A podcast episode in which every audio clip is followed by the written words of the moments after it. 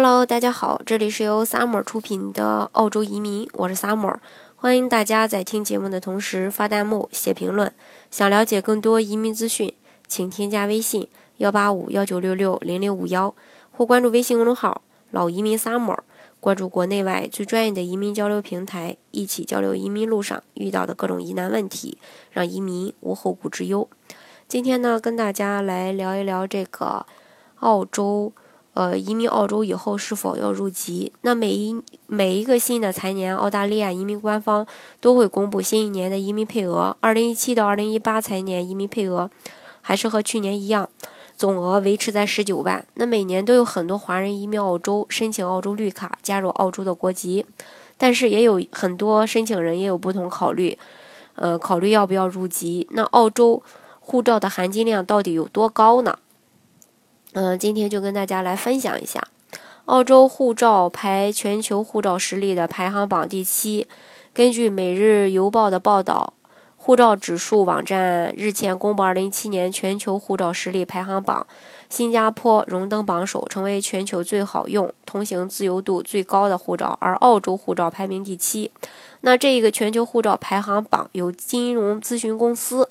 呃，来整理的，所以说权威性很高。那在护照指数，呃发这个网站上发布呢，嗯，也是很有权威的。那二零一七年全球护照实力排行榜是按照各国护照的免签积分，呃，免签证积分，呃，这个依次排序的。积分越高，代表护照持有者可以在更多国家享有入境免签待遇，或说。呃，可以办理落地签证。那全球十大含金量最高的护照一般多来自欧美国家，德国过去两年也占呃占据这个榜首。如今呢，德国只排在第二。这个国家呃对这个开放免签落地签的，就是呃国家和地区一共有一百五十八个。那在这个巴拉圭近日宣布对新加坡。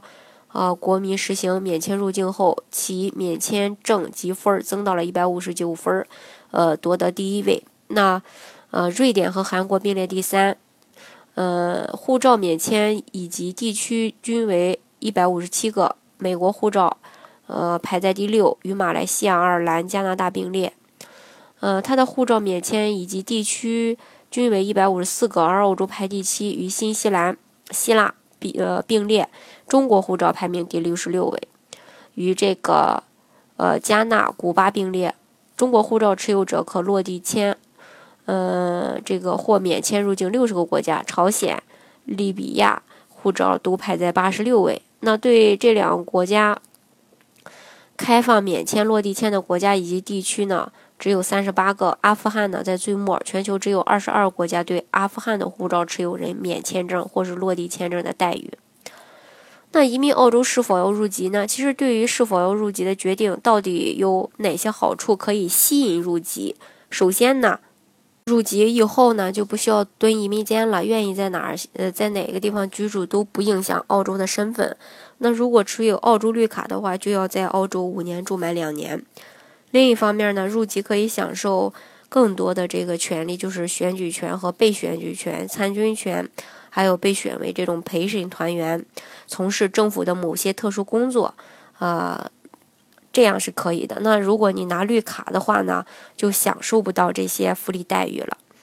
呃，也不能说享受不到福利待遇是可以享受到的，只是没有我刚才说的这些选举权呀、被选举权等等这些权利。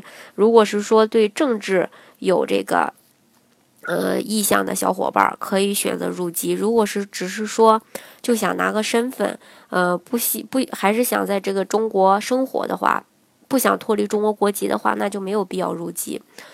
嗯，那入籍。入籍后的这个好处呢，嗯，到底是好还是不好？其实这个主要还是根据这个申请人的一个需求来，因为，呃，好的同时也有一些不便之处，因为中国是不承认双重国籍的。那入籍了以后呢，就意味着你放弃了中国的身份，那以后你回中国的话就要进行办中国的签证了。所以说，还是视人而定吧。好，今天的节目呢，就给大家分享到这里。如果大家想具体的了解澳洲的移民政策的话呢，欢迎大家添加我的微信幺八五幺九六六零零五幺，或是关注微信公众号老移民 Summer，关注国内外最专业的移民交流平台，一起交流移民路上遇到的各种疑难问题，让移民无后顾之忧。